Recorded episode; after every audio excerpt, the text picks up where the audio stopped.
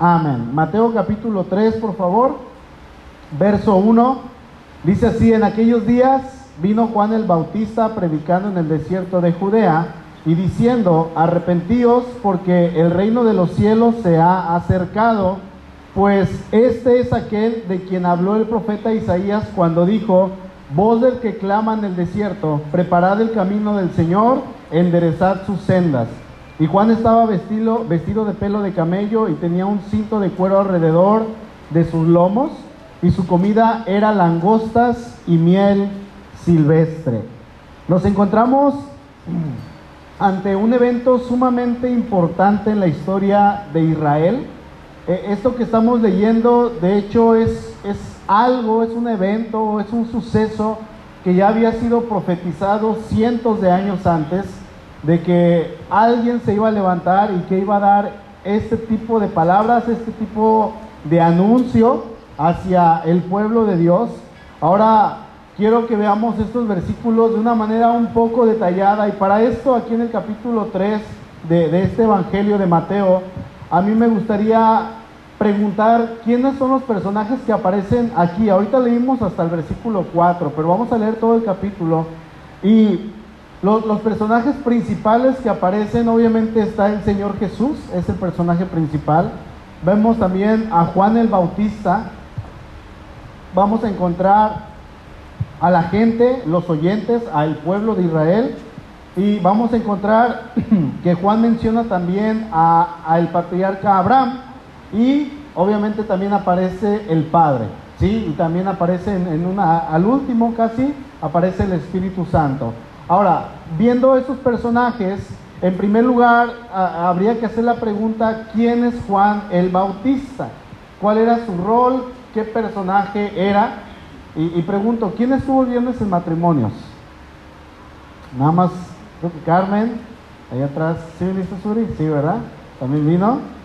Y yo, un servidor. Bueno, el viernes hablábamos de, de Zacarías y Elizabeth y veíamos que ellos fueron los papás de Juan el Bautista y híjole, Samuel y, Marisania nos daban una explicación suma, ah, también de usted, ¿verdad, mamita?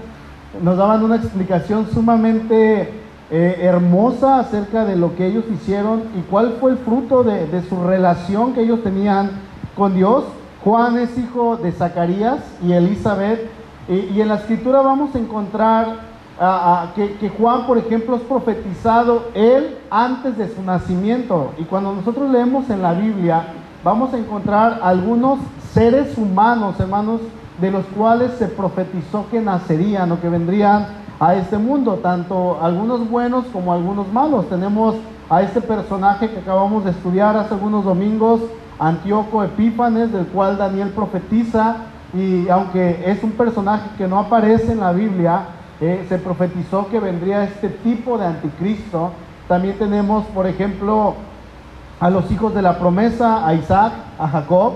Dios le prometió a Abraham que de su simiente vendría hacer como la arena que está a la orilla del mar. Pero, hermanos, hablando humanamente, en el caso de Juan es completamente diferente porque Juan iba a tener un papel sumamente importante dentro del rol de la historia judía y aún de la historia mundial. Su predicación iba a ser sumamente diferente, su predicación iba a ser algo sin precedentes, algo que iba a traer eh, ahora sí que tras sí al personaje principal de toda la historia, y ese es nuestro Señor. Este papel que Juan iba a desempeñar era el del profeta que iba a anunciar la llegada del Mesías, del Señor Jesús, y, y es por esto, hermanos, que es sumamente importante este personaje. Otra cosa por la que Juan es importante, más fuerte, ¿sí? otra cosa por la que Juan es importante es por el hecho de que en el tiempo de Jesús, en el tiempo que estamos leyendo de los evangelios, cuando Jesús comienza su ministerio y todo esto, no había profecía en Israel, no se había levantado ningún profeta, no había habido profecía durante 400 años y sabemos que Dios estaba en control de su pueblo, Él lo estaba cuidando, pero aún así la profecía en el pueblo de Israel no se había hecho durante 400 años. Ningún profeta había hablado al pueblo de Israel. De hecho, ya lo había comentado aquí, creo que una vez. Si ustedes abren su Biblia, están ahí en Mateo, van dos hojitas atrás. Antes de Mateo se encuentra Malaquías y la hojita blanca que se encuentra entre Malaquías y Mateo significa eso, es un periodo de silencio en el cual Dios no habló, significa 400 años de silencio, en el cual no hubo profecía. Eh, en su mayoría, casi todas las Biblias van a traer esa hojita blanca, ¿verdad? Eh, la pregunta aquí es, ¿Dios seguía cuidando de su pueblo? Por supuesto que sí. Dios seguía en control de aquellos que él había rescatado y que había castigado y que había rescatado. Por supuesto que sí, solamente que no estaba hablando como él solía hacerlo anteriormente. Ahora, vamos a brincar, bueno, atrasito a Malaquías capítulo 4, por favor.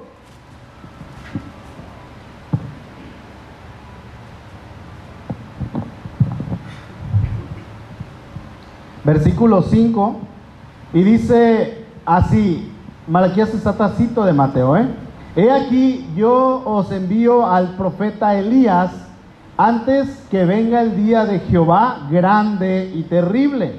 Él hará volver el corazón de los padres hacia los hijos y el corazón de los hijos hacia los padres, no sea que yo venga y hiera la tierra con maldición. Recordemos que el día de Jehová es la aparición del Señor Jesucristo. Juan es conocido como aquel Elías que tenía que venir en tiempos en que él iba a anunciar que Cristo ya se iba a manifestar en este mundo. Ahora acompáñenme a Mateo capítulo 11, hermanos, por favor, versículo 9. Ahora Mateo se encuentra ahí adelantito. Seguimos en el capítulo 3, pero no pierdan, no pierdan el 3, pero vamos al 11. Dice, así está hablando el Señor Jesús y dice, pero ¿qué salieron a ver? ¿A un profeta? Sí, y les digo, más que profeta porque este es de quien está escrito. He aquí, yo envío mi mensajero delante de tu faz, el cual preparará tu camino delante de ti. De cierto les digo, entre los que nacen de mujer, no se ha levantado otro mayor que Juan el Bautista, pero el más pequeño en el reino de los cielos, mayor es que él. Desde los días de Juan el Bautista hasta ahora, el reino de los cielos sufre violencia y los violentos lo arrebatan. Bueno, hermanos, Juan es el último profeta que le tocó predicar, que le tocó profetizar antes de Cristo. Dice el Señor ahí en el verso 13, porque todos los profetas y la ley profetizaron hasta quién? Hasta Juan, dice el Señor Jesús ahí en Mateo 11. Desde el Génesis hasta Malaquías, todos los profetas, hermanos, Salmos, los libros históricos, Samuel, la ley, todos los libros Moisés profetizó acerca de Jesús.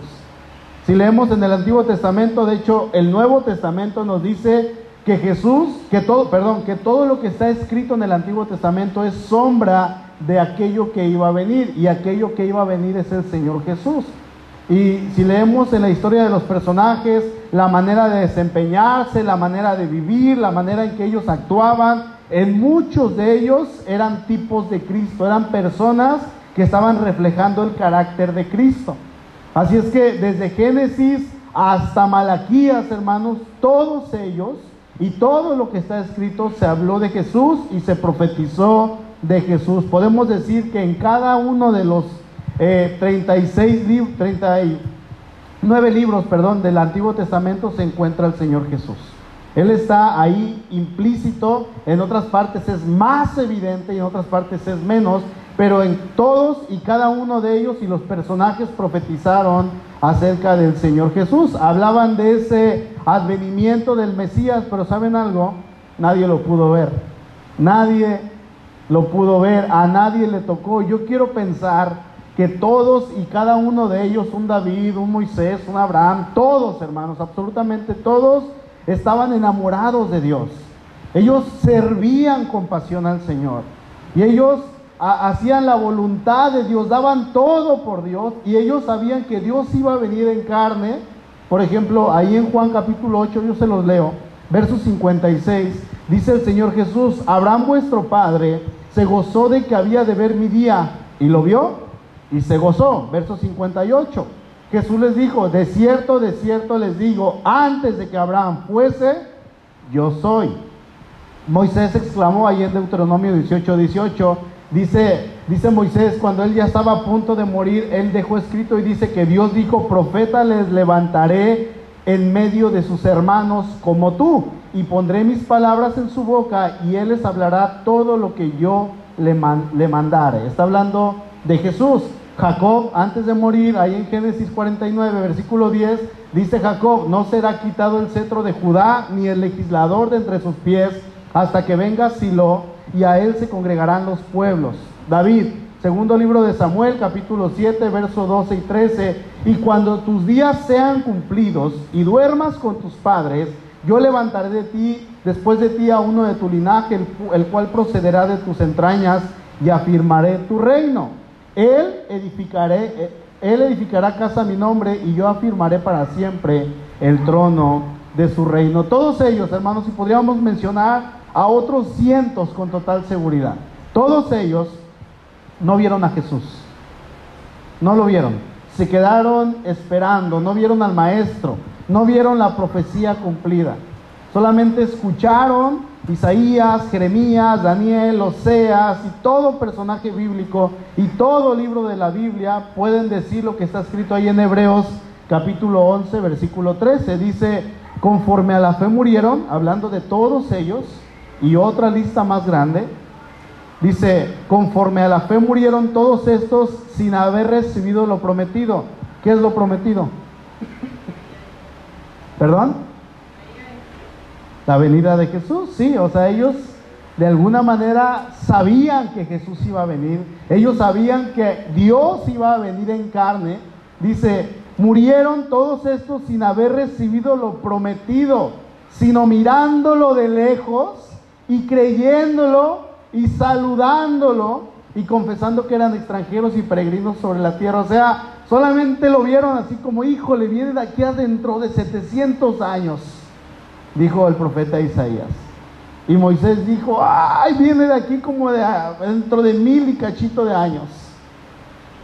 Creyéndolo y saludándolo de lejos solamente porque no les tocó, dice, y murieron así, creyéndolo y esperándolo, pero no lo recibieron, no lo miraron. Todos ellos se quedaron así como el chinito. ¿Cómo? Nomás milando. Milando y ya. Y no recibieron nada pero nunca renegaron del Señor, nunca renegaron de Dios. Cristo no llegó a todos los hombres grandes de Dios, ni a Abraham, ni a Moisés, ni a David, ni a Isaías, ni a Elías, ni a nadie, hermanos. Ahora, hablando de Elías, a Juan el Bautista se le conoce como el Elías que había de venir. ¿Saben por qué? ¿Acaso de alguna manera Elías reencarnó? Porque podrían decir algunos, es que reencarnó cuando, cuando Herodes asesina a Juan el Bautista, eh, eh, dice, este es, eh, es Elías que ha resucitado de los muertos. Y cuando Jesús pregunta, ¿verdad? Y dicen, perdón, cuando, cuando matan a, Juan el Bautista y, y, le preguntan a Jesús, Jesús le pregunta a sus discípulos, ¿quién soy yo según ustedes? Pues algunos dicen que eres Elías, que resucitó de los muertos. Entonces podríamos decir, ¿hay reencarnación? Por supuesto que no. La Biblia dice ahí en Hebreos que está estipulado que los hombres mueran una sola vez y después de esto el juicio. No puede haber reencarnación, pero a Elías se le conoce como, a, Juan el Bautista como el Elías. Ahorita vamos a verlo, pero hago una pregunta. ¿Hasta aquí vamos bien, hermanos? Si tienen algún comentario, alguna duda, recuerden, podemos preguntar. Es, es un jueves de estudio. Y es bonito cuando de repente pueden interactuar o a lo mejor aportan algo que va a ser de bendición para el hermano que está ahí a un lado y los que estamos aquí, ¿verdad? Es un estudio, pueden preguntar, ¿ok? Pueden levantar su mano. Yo aquí hago una pregunta, hermanos. ¿A quién sí le tocó ver a Jesús entonces?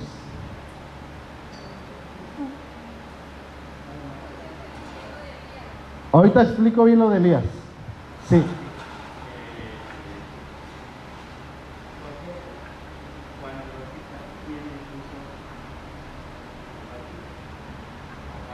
¿Quién le puso el bautista? Eh, era por el ministerio que él, que él desempeñaba, él bautizaba gente.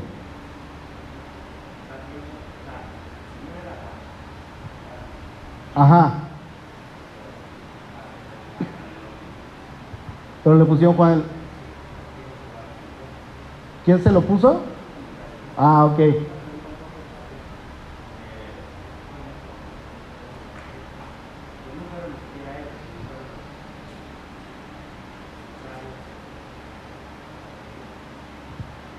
Ok.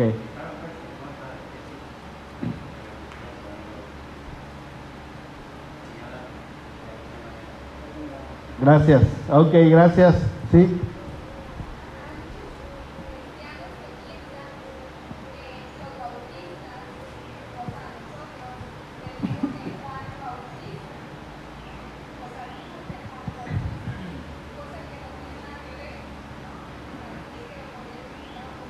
Sí, dicen, algunos que los, los cristianos bautistas, los, los que somos bautistas, eh, nuestro, descendiente, nuestro ascendiente es Juan, ¿verdad? Es que somos bautistas por Juan el Bautista. No. De hecho, la palabra bautista significa bautizar, pero eh, los bautistas comenzaron, ahora sí que hace algunos 500 años atrás, 600 años, y ellos eh, rebautizaban gente. De hecho, se llamaban los anabaptistas, hay unos que se llaman anabautistas o anabaptistas. La palabra bautizo o bautizo en, griego es baptizo. Entonces de ahí viene la palabra bautizar. Y, y, Juan era una persona que bautizaba. Algunas personas llegaron de diferentes lugares y comenzaron a congregarse y decían, pues yo me quiero bautizar nuevamente. Se bautizaban, entonces eran rebautizados. Y por eso se les comenzó a llamar los bautistas. Sí, pero no, no venimos de Juan el Bautista, ¿eh? sino que dicen algunos, no, por ejemplo, nosotros somos pentecostales porque nacimos en Hechos 2, no, tampoco. No, eh, ya son denominaciones que se van poniendo los nombres y eso, pero no, no venimos de, Juan el Bautista. ¿Sí? ¿Todo bien? Ok. Eh, entonces, ah, hasta aquí vamos bien, ¿verdad, hermanos? Gracias. Eh, Juan el Bautista, a él sí le tocó ver al Señor Jesús. Ahorita les voy a explicar por qué se le llamó Elías a él. Dice ahí en, en el verso 14, y si quieren recibirlo, Él es aquel Elías que había de venir. Él es el Elías que el pueblo está esperando. Recuerden ahí en Malaquías que Dios hace la profecía y dice, eh, voy a enviar a Elías antes de que venga el Señor, el día del Señor grande y temible, ¿verdad? Entonces, ¿por qué Elías? Bueno, Elías en el Antiguo Testamento fue un hombre que Dios usó poderosamente. Fue un hombre grande en fe, que hacía prodigios, hacía señales ahí en Israel. Un hombre que eh, todo el pueblo respetaba grandemente, era venerado como un profeta de Dios realmente.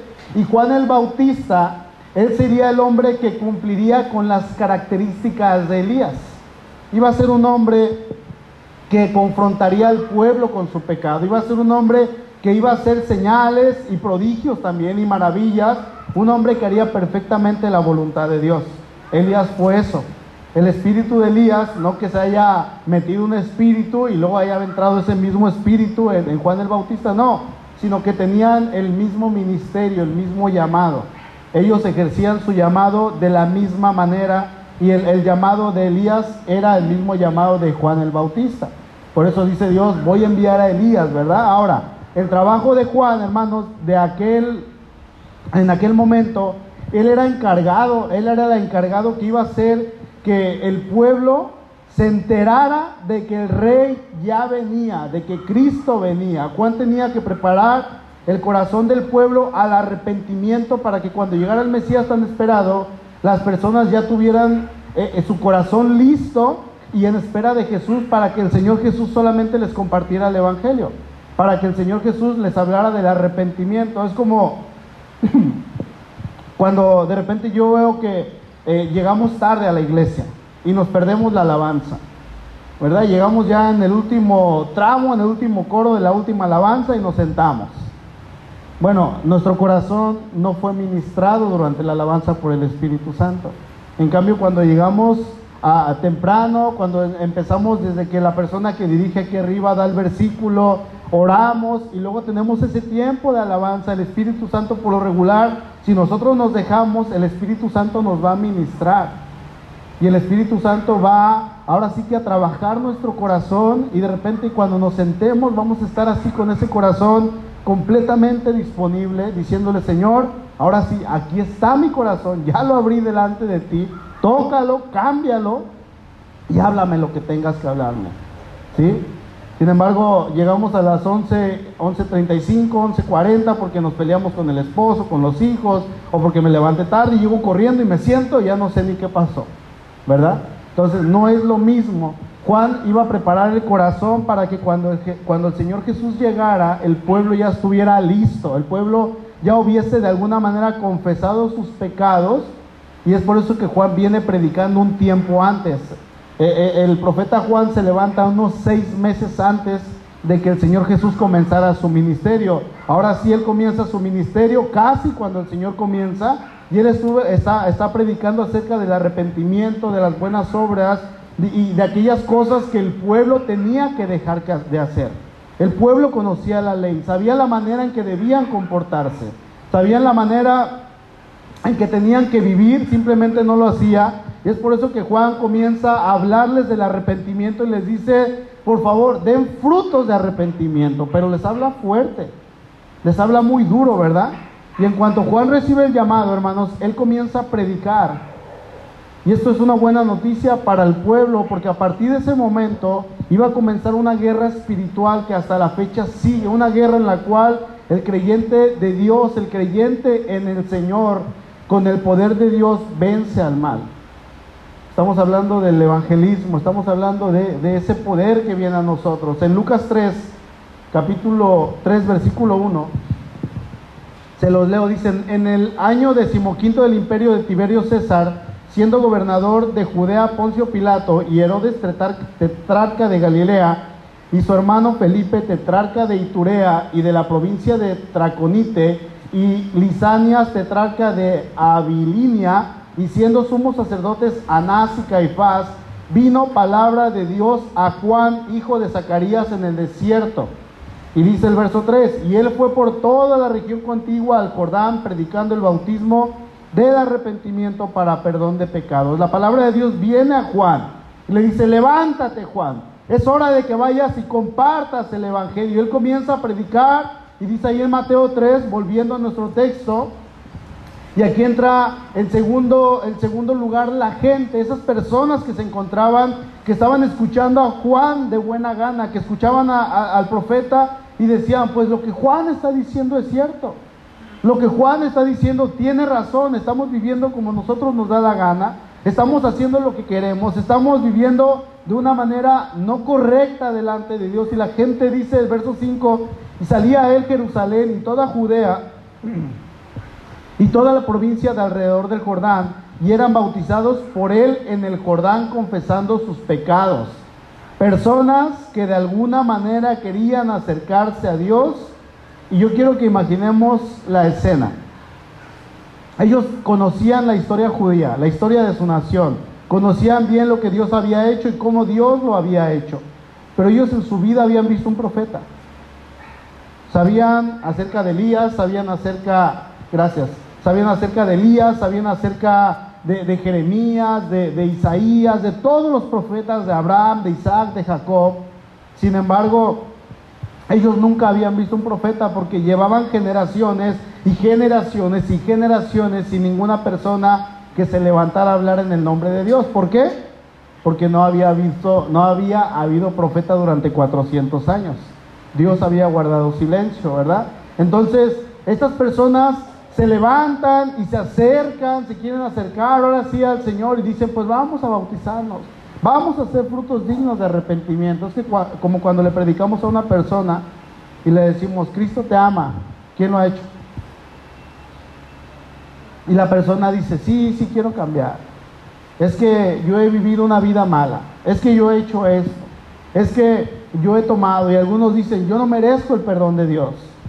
Y saben que tienen que cambiar y que tienen que arrepentirse, pero no lo hacen. Y algunos vienen a la iglesia, algunos se bautizan, algunos comienzan a servir, pero después de un tiempo se van. Entonces, como que están haciendo frutos para ganar la salvación por obras, pero como no son salvos en su corazón, muchos de ellos al final de cuentas dejan de irse porque el Espíritu Santo no vive en su corazón. Así pasaba con la gente que estaba aquí con Juan. Ahora, en tercer lugar, aparece un grupo de personas que estaban ahí en ese momento y como siempre estaban queriendo hacer la vida imposible, ¿verdad? ¿Quién eran? Los fariseos y los saduceos, que ellos, a contrario de las personas que estaban ahí, ellos escuchaban de mala gana a Juan, dice el versículo 7. Al ver él que muchos de los fariseos y de los saduceos venían a su bautismo, les decía, generación de víboras, ¿quién les enseñó a huir de la ira venidera? Haced pues frutos dignos de arrepentimiento. Fíjense hermanos, Juan, y no solamente Juan, sino que toda la persona en el pueblo de Israel conocían a estos hombres, el pueblo mismo los conocía y sabían la manera en que ellos procedían, la manera en que ellos actuaban, no importándoles nada, sino solamente su propio beneficio personal y el de su familia. ¿Sí? Cuando nosotros pensamos en alguien que está en la iglesia, solemos pensar que es alguien bueno, que es alguien que tiene un corazón de verdad, un corazón sincero.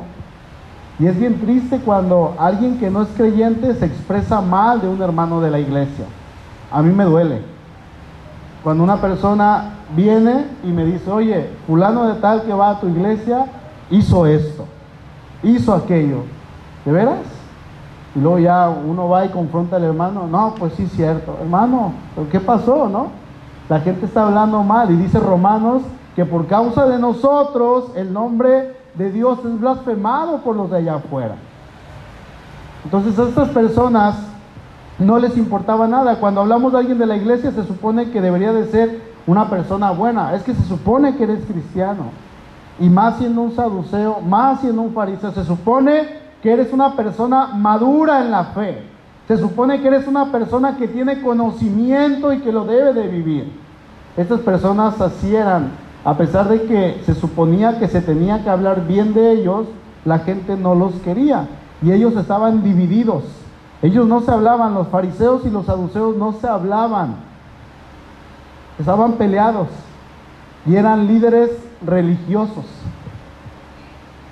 Ahorita, bueno, es que era, te pregunto, amor, es que ellos, los fariseos, eh, separaban todo lo que no fuera judío, se separaban de todo lo que no fuera judío y ellos seguían de una manera minuciosamente las leyes que estaban escritas en el Antiguo Testamento y aún aquellas tradiciones que se habían agregado a la ley.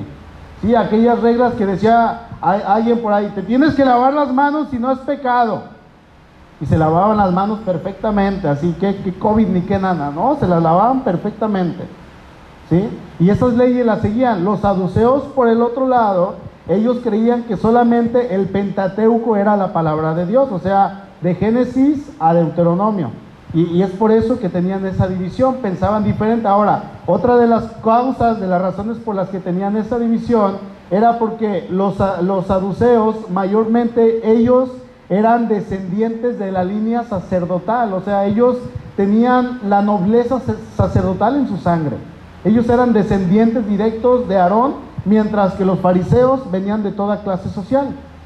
Se podían agregar si fueran, eh, si fueran de, este, aunque no vinieran de la línea sacerdotal de Aarón, se podían meter y podían estar ahí.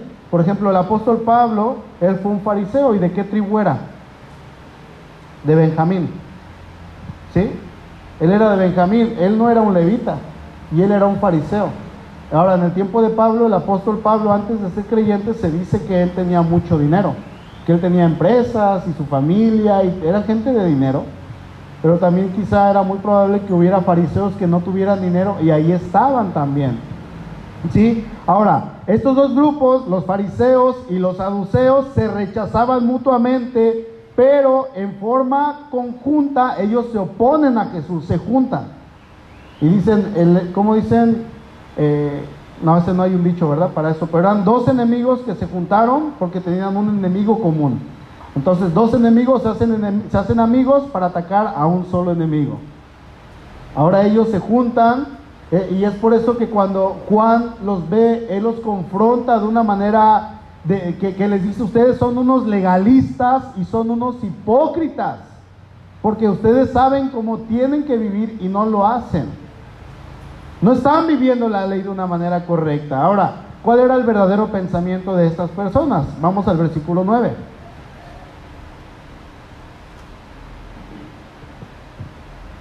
Dice Juan, y no piensen decir dentro de ustedes mismos, a Abraham tenemos por padre, porque yo les digo que Dios puede levantar hijos a Abraham aún de estas piedras. Bueno, estas personas creían que solamente su descendencia eh, era la, la correcta, o sea, los israelitas. Y aquí entra en cuarto lugar una persona que Juan menciona. Él menciona a Abraham, que es el padre de toda la nación judía. Y ellos pensaban dentro de sí y decían, es que nosotros somos descendientes directos de Abraham. Somos un grupo selectos de entre todos los pueblos de la tierra. Dios solamente ha puesto su mirada en nosotros y en nadie más. ¿Qué estaban haciendo? Acepción de personas. No querían a las demás personas. Juan entendía esto y es por eso que, él menciona y dice, a ver, si Dios quiere, Él puede levantar linaje de Abraham, hijos de Abraham, aún de estas piedras. Y eso fue cierto. ¿Saben por qué? Porque muchos de nosotros teníamos el corazón tan duro, más duro que una piedra, y el Señor ese corazón lo hizo de carne. Y ahora somos sus hijos y ahora venimos y le alabamos y le cantamos y aprendemos de Él y vivimos nuestro cristianismo y decimos que somos hijos del rey, ¿verdad? Eso es cierto. Verso 10.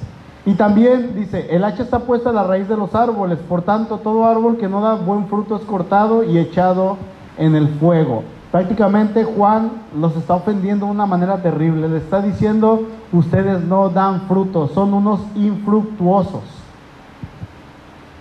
Y eso es algo terrible, hermanos. Que alguien nos diga que no damos fruto, híjole. Que nos lo diga el Señor nos duele, sí. Pero si nos lo dice un prójimo, eso nos va a doler más, ¿verdad? A veces, porque sabemos que el prójimo nos ve. El prójimo está ahí, aunque sabemos que Dios nos ve, como que a Dios lo hacemos a un ladito. Sí, Señor, pero no viste que la hermana Margarita me dijo que yo era un infructuoso. Me dijo que no doy fruto. ¿Quién se cree? Si nada más va los jueves. Y así comenzamos a comparar. Y los domingos. Y nos enojamos. Es lo que Juan está diciendo. Ustedes no dan fruto. Todo lo que están haciendo es en vano. Todo lo que ustedes hacen no sirve para nada. Y eso les calaba, les dolía en el corazón. Y Jesús que les dijo lo mismo. Por eso les calaba y les dolía en el corazón.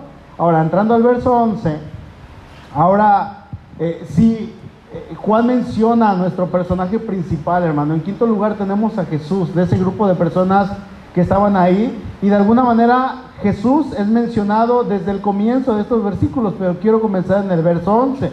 Dice, yo a la verdad los bautizo en agua para arrepentimiento, pero el que viene tras mí, cuyo calzado yo no soy digno de llevar, es más poderoso que yo, él los bautizará en Espíritu Santo y fuego. Su aventador está en su mano y limpiará su era y recogerá su trigo en el granero y quemará la paja en fuego que nunca se apagará. Juan bautizaba a las personas como señal de que ellos habían pedido a Dios el perdón de sus pecados y sabían, eh, según ellos, de alguna manera momentánea, porque sin el Espíritu Santo nuestro arrepentimiento va a ser solamente remordimiento.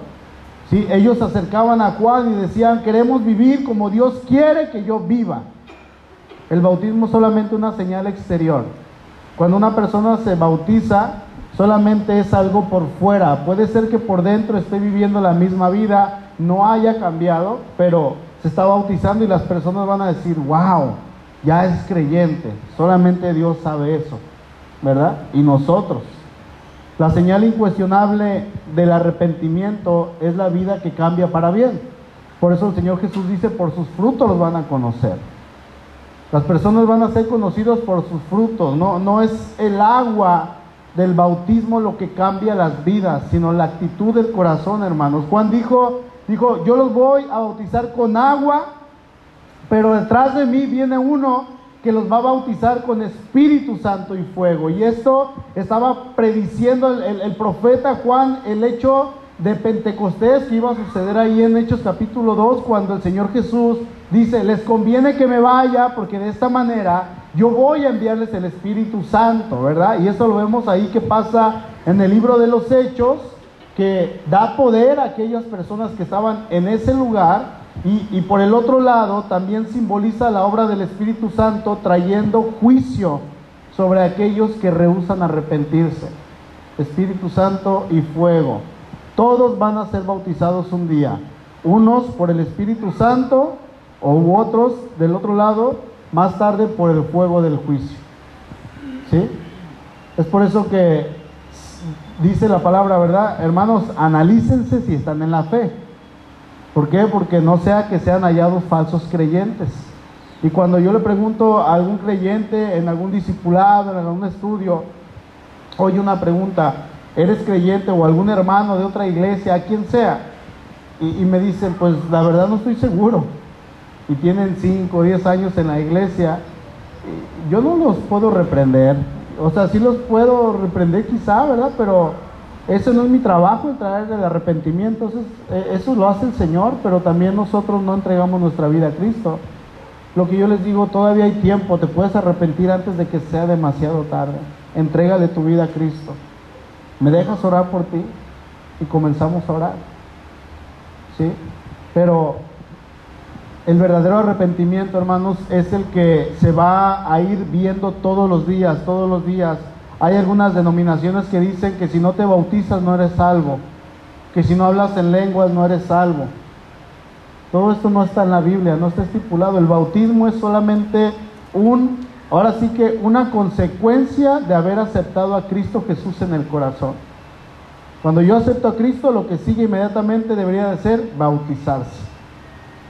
Es que no me he casado, bautízate. Es que todavía tengo que arreglar algunas cosas con mi familia, bautízate. Es que cuando yo lo sienta, no, la palabra dice bautízate. Y en el camino, en el transcurso, el Señor va a ir arreglando todo en tu vida. ¿Sí? Versículo 13. Entonces Jesús vino de Galilea a Juan al Jordán para ser bautizado por él. Mas Juan se lo ponía diciendo, yo necesito ser bautizado por ti y tú vienes a mí. Pero Jesús le respondió, deja ahora porque así conviene que cumplamos toda injusticia. Entonces le dejó. Que, eh, eh, esto que está pasando aquí, hermanos, es algo bien sorprendente y, y hermoso.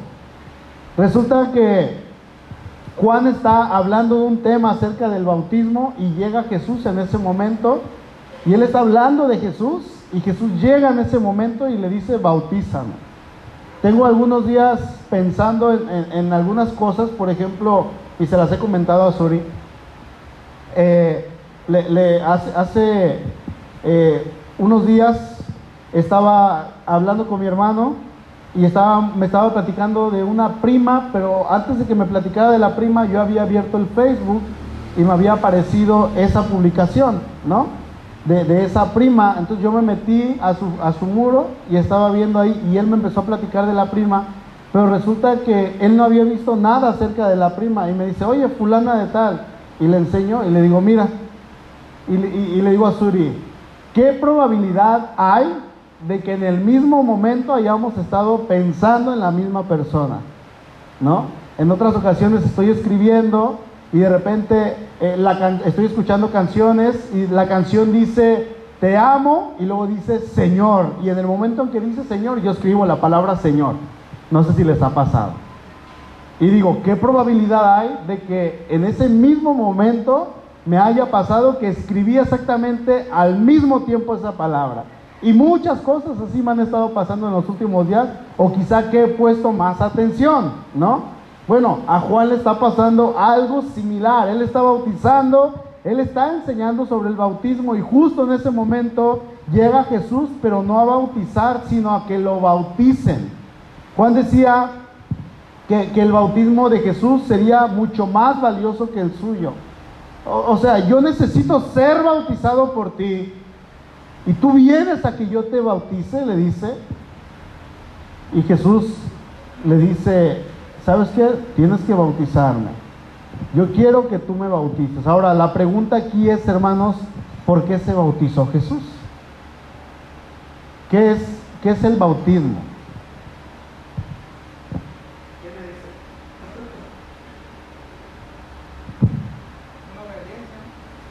Es un acto de obediencia, sí es un paso, pero el bautismo simboliza nuestra muerte al pecado y nuestra resurrección con Cristo. Cuando nosotros somos eh, sumergidos en el agua, estamos diciendo de manera simbólica, cuando yo recibí a Cristo hace una semana, hace un año, hace cinco años, en el día en que yo lo recibí, yo morí a mis pecados y fui sepultado y cuando salimos del agua decimos, y fui resucitado a nueva vida. Eso es el bautismo, ¿sí? Es un simbolismo de lo que Cristo hizo con nosotros. Y por eso dice Pablo, ¿verdad? Ya no vivo yo, ahora Cristo vive en mí. Ahora, ¿por qué Jesús fue bautizado? ¿Acaso Jesús pecó? Porque nosotros nos bautizamos después de que hemos sido perdonados de nuestros pecados. Bueno, tengo cinco razones por las cuales el Señor Jesús se bautizó.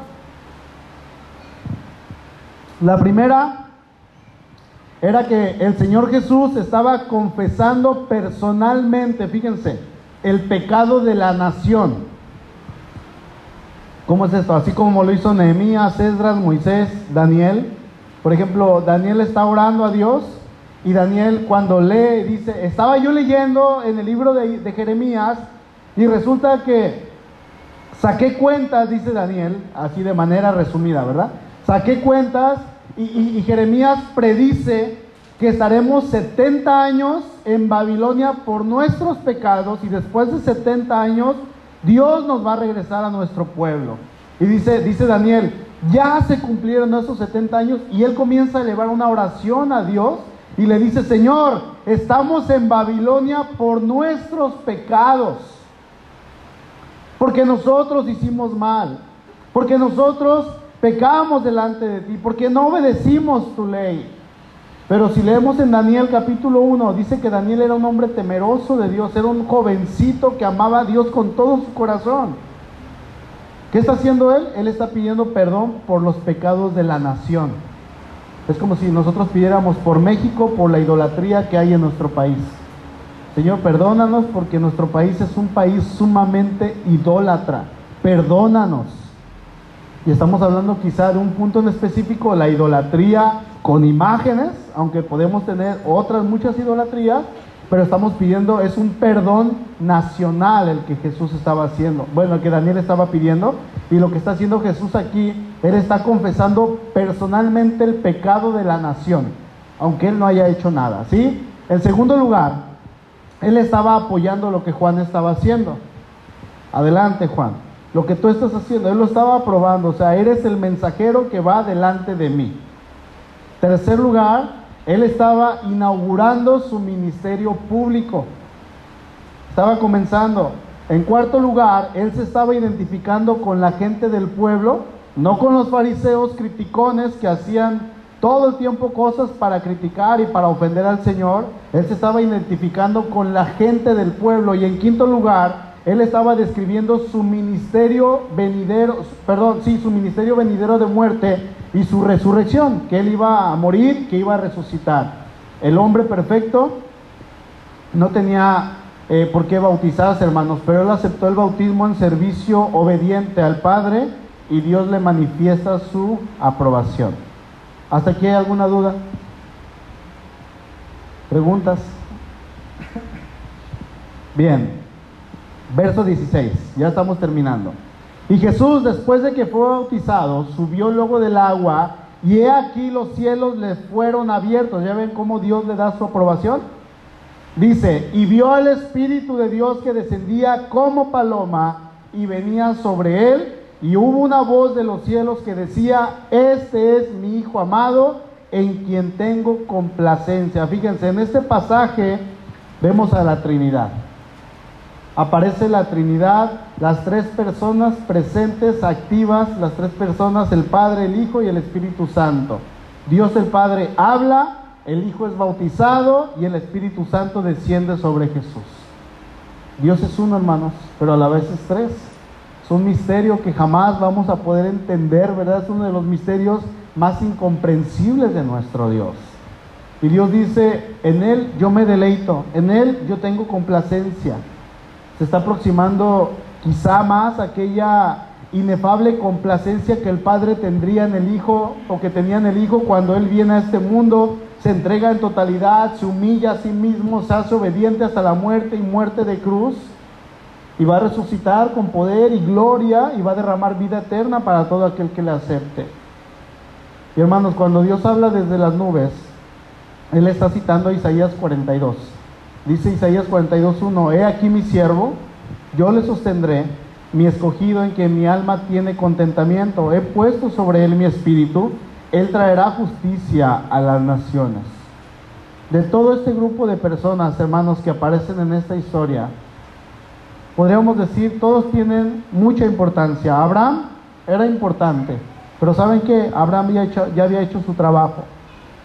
Las personas que se bautizaban creyendo en el mensaje de Juan y lo hacían de buen corazón, pero Tres años después, muchos de ellos iban a estar gritando, crucifícalo a Jesús, a, Pilato, crucifica al Señor Jesús.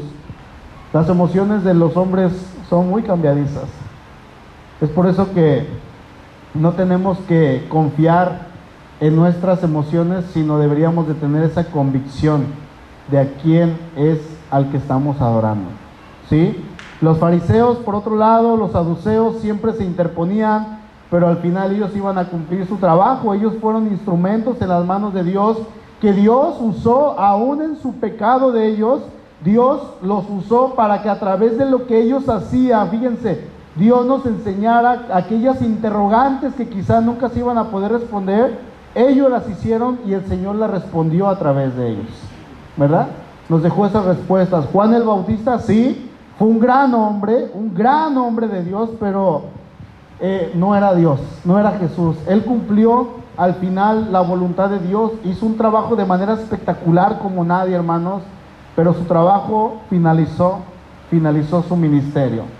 Y el personaje que realmente importa y que realmente es el que en el que nosotros nos debemos enfocar se llama Jesucristo.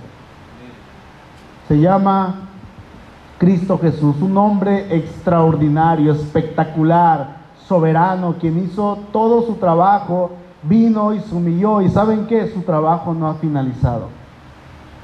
Su trabajo sigue siendo relevante y es necesario para nosotros. Jesús, hermanos, es un hombre digno de adoración y nosotros debemos hacerlo con todo nuestro corazón. Él es el que realmente importa. Fariseos, saduceos, hombres, personajes históricos, Abraham, Juan el Bautista, todos ellos tuvieron un papel, pero su papel terminó. El único que no termina es el papel de nuestro Señor Jesucristo, quien su trabajo hasta la fecha nos sigue trayendo esa bendición. Juan, un hombre de Dios, un gran hombre de Dios, pero Jesús, hermanos, un hombre extraordinario, un hombre como ningún otro un hombre que nos trajo salvación. Amén. Vamos a hablar.